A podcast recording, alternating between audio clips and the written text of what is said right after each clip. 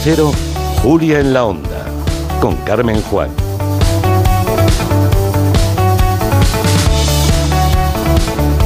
Los que son lectores de novela negra ya saben y conocen a Petra Delicado, los que no, que sepan que la primera mujer detective de la literatura española fue ella, Petra Delicado, nació en el 96. Todavía contábamos en pesetas, Alicia, cuando nació Petra Delicado. Ni había móviles. Ni había móviles, ni un montón de cosas que han pasado 30 años y 12 novelas, mm. que se dice pronto, ¿eh? Pues que sepan que la inspectora Delicado sigue activa, dando guerra y su último libro acaba de llegar a las, a las librerías. Es La mujer fugitiva. ¿Cómo estás, Alicia? ¿Contenta de empezar la promoción de este nuevo libro? Bueno, estoy pletórica, ¿no? Radiante de felicidad. bueno, ¿esperabas que Petra Delicado tuviera un recorrido tan largo en la historia de la literatura española? No, jamás, jamás. De hecho, escribió el primer libro pensando que quizá era único, que no continuaría. Pero pues tuvo buena acogida y mis propios agentes, Carmen Balcells, de la época de las pesetas también, me dijo que por qué no pensaban la posibilidad de continuar y hacer una serie. Y bueno, seguí su sugerencia. Bueno, además eh, llegó hasta las pantallas, porque eh, antes lo hemos recordado, Petra Delicado tuvo serie de televisión, era Ana Belén. aún. Sí, todavía lo puede recuperar. ¿sí? No, no, no, no, se ha hecho una serie nueva. ¿Se ha hecho una serie nueva? Eh, ah, en Italia. Aquí en España era Ana Belén la protagonista. Ana Belén. Sí. Aquí, aquí es uh, Cortelezzi, una actriz muy famosa en Italia, y está en Sky y ha pasado a muchas plataformas en España. Y aún van a grabar la tercera estación, no sé cómo se dice, temporada. temporada, sí, sí. Bueno, o sea que, en fin, eh, ha triunfado en todo el mundo Petra, Petra Delicado. Es una, una, inspectora con su fiel segundo a bordo, que, que es Fermín Garzón, un poco, un poco Quijote y Sancho, ¿eh? estos dos, esta pareja.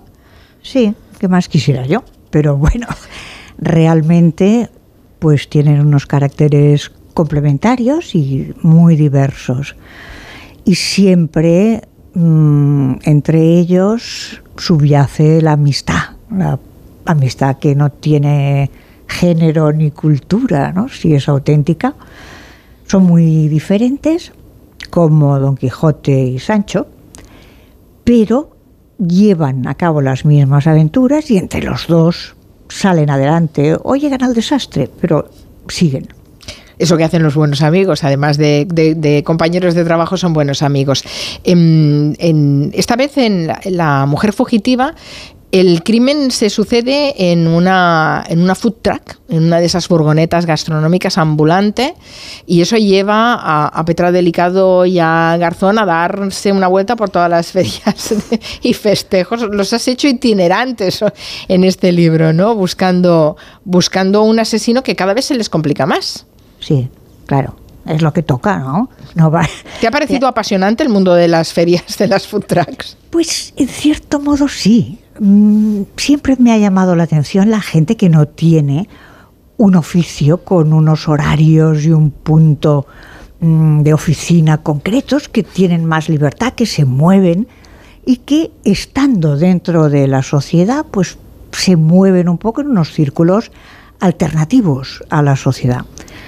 Hace muchísimos años escribí un libro que se llamaba Vida sentimental de un camionero, donde se veía pues como un hombre tenía su vida familiar y al mismo tiempo una vida más aventurera porque era nómada. Aquí sucede un poco lo mismo. Mm, aunque van en pareja, estos nómadas, van en pareja. Sí, porque es que una food truck supongo que tiene muchísimo trabajo. Un cocinero, alguien que abastece de materia prima, alguien que sirve a los clientes, no debe ser nada fácil. Mm. En, este, en esta novela, la nueva novela de Petra Delicado, La mujer eh, fugitiva, veo a, eh, a una Petra mm, que, que, cumple años, que está un, poco mayor. En algún momento llegas a decir incluso que está un poco cansada. Le dice Garzón a Petra, estás ya cansada. Eh, es una novela un poco crepuscular de Petra Delicado, esta Alicia. Ay, quien me diga dónde empieza el crepúsculo, le voy a cubrir de oro, porque no está tan claro. es cierto que pasan los años por Petra, por Garzón también, aunque como buen hombre no lo reconoce tanto, aunque es mayor que Petra, pero ella sigue activa y sigue peleando y hay veces que esa sensación de estar un poco mayor la hace aún más peleona. Supongo, mm, digo yo, que es crepuscular, pero es un crepúsculo de sol subido, ¿eh? Bueno, está en activo y seguirá en activo. A lo mejor nos sorprendes dentro de poco con otra, con otra novela eh, después de esta mujer fugitiva. Hay algunos, además de la trama, evidentemente, también hay algunas eh, reflexiones de fondo sociales interesantes. Me gustaría que hiciéramos un poco de comentario de texto, Alicia. Por ejemplo, dices, dice Petra Delicado, los ciudadanos han dejado de confiar en la autoridad, sea la que sea. Eso es una reflexión un poco pospandémica, ¿no? Pues no sé, pero es así. En realidad en España, de una manera consciente e interiorizada, nunca se había respetado mucho la autoridad. Se respetaba por la fuerza. Pero mm, se ven los comentarios cínicos que hacía toda la gente. Sí, sí, este político dirá eso porque tal. O este policía, sí, sí, pero en su casa, ¿cuál? Nunca ha habido realmente el convencimiento de que la autoridad sea también moral, no solo real. Y eso se ha agudizado. Se ha agudizado porque, bueno, pues lo que decimos todos con las redes sociales, puedes pensar y decir. Y mm, quien más, quien menos, tiene la sensación de que si acude a algún tipo de autoridad, puede encontrarse con una respuesta que no le haga demasiado caso. Otra frase, creo que estamos cabreados con nosotros mismos. Tenemos la sensación de que todo lo que sabíamos ya no vale y de que no tenemos ni puta idea de lo que debemos aprender. Pues eso ¿Te has sentido así? Sí, esto lo has escrito pues tú en el libro. Pues estaba muy bien aquel día. Estabas inspirada. Estaba inspirada. o cabreada, no sé. Todo sí, ese cabreo del que se habla tanto y que se manifiesta en sociedad muchas veces es un cabreo hacia nosotros mismos que es mucho más fácil eh, extraditarlo hacia afuera y cargárselo a alguien. Pero en el fondo hay cosas que no comprendemos porque han cambiado muy rápidamente. Y no solo me refiero a la gente con una cierta edad, sino a los jóvenes, que no saben tampoco de dónde viene la historia. Mm, es un cambio tan radical que los mayores por mayores y los jóvenes por jóvenes nos hemos saltado una especie de escalón donde quizá están muchas explicaciones. Entonces, hay que pensar siempre, antes de decir, todo es una porquería, estoy cabreado con el mundo, cabréate contra ti mismo, porque quizás sin comerlo ni beberlo, eres tú el que no tiene la explicación. Ah, también recibimos los periodistas ¿eh? en este libro. Dice, los periodistas se habían vuelto progresivamente menos insistentes. Para concitar verdadera atención, el asesinato debía ser verdaderamente truculento. Bueno, em, se habla de los periodistas de sucesos. Sí, de sucesos. De literatura nada, ¿eh? Que coste. Ya, está bien, está bien. O sea, un poco corporativa, ¿eh? no, es cierto. Yo a veces he visto algunos trozos de programas en televisión eh, donde se incide en las partes más truculentas de un crimen, en que era el propio padre quien asesinó al niño, que además acababa de comer. Y, en cómo se cortaban los miembros de, de, un descuartizado, ¿no? Exacto. Siempre se ha hecho quizá, pero ahora mm, hay una proliferación de ese estilo. También en la literatura negra, no solo los periodistas. Parece que si no troceas, como tú dices, adecuadamente y fileteas y lo cuentas, y aquello queda un poco light, lo cual me horroriza. Es más, ha surgido un subgénero, lo llaman así, subgénero de la literatura negra, que es el cozy crime, que el crimen, el crimen amable, digamos, ¿no? Para todas aquellas novelas negras que no te salta la sangre cuando abres las páginas. Lo malo de eso es más que el cozy crime se ha convertido en el cursi crime. Bien, me gusta ese matiz. Entonces, claro, que todos sean Mrs. Marple, abuelitas encantadoras, que se enteran por los periódicos de un crimen y luego por casualidad. Y que, francamente, también vivimos en un mundo que encontrar amabilidad en el crimen es difícil. Supongo que lo ideal sería volver a los clásicos, que es tratar los temas duros con un cierto respeto y con humor, con distanciamiento, incluso con un poco de cinismo para que sea crítico. No sé, ese es mi punto de vista, que por supuesto puede no ser compartible. No, pero eh, escuchándote me doy cuenta que realmente ahora escribir novela negra es un reto quizá más, más, más duro que cuando empezaste hace 30 años con Petra Delicado. Sí, sobre todo escribirá mal, ¿no? Porque ahora, no sé si te has fijado, no me gusta decir estas cosas porque pareces una especie de pedante, pero tengo la edad para poder decirlo todo el mundo se apunta al carro de la novela negra. Dice, no, yo mm, esto lo tengo chupado, porque además es donde se vende, es donde se tiene repercusión social, pues vamos con la novela negra. Y yo creo que no es tan fácil, que la novela negra y cualquier otro tipo de novela requiere mm, que esté bien escrita, para empezar, y que no sea de aluvión que además se nota enseguida, pero que esté bien escrita sobre todo, por favor. Prego. Em, ¿Tú lees novela negra o prefieres leer otro tipo de literatura? Mm, ambas cosas. Leo novela negra, leo novelas sin género, a, veces ensayo. ¿Y hacemos buena novela negra en España? Sí, yo creo que sí. Mm, bueno, nos hemos inscrito dentro de la corriente de la novela negra mediterránea, que estaba muy bien hasta que nos hemos dejado influenciar por la novela nórdica, que es justamente la más sangrienta. Quizá porque la vida de los nórdicos es más grave que la nuestra. Mm, siempre toman café, nunca hace sol, se hace de noche a las 5 de la tarde, según qué épocas en la novela mediterránea puedes tirar de otras cosas más amables. En la mediterránea em, se bebe cerveza.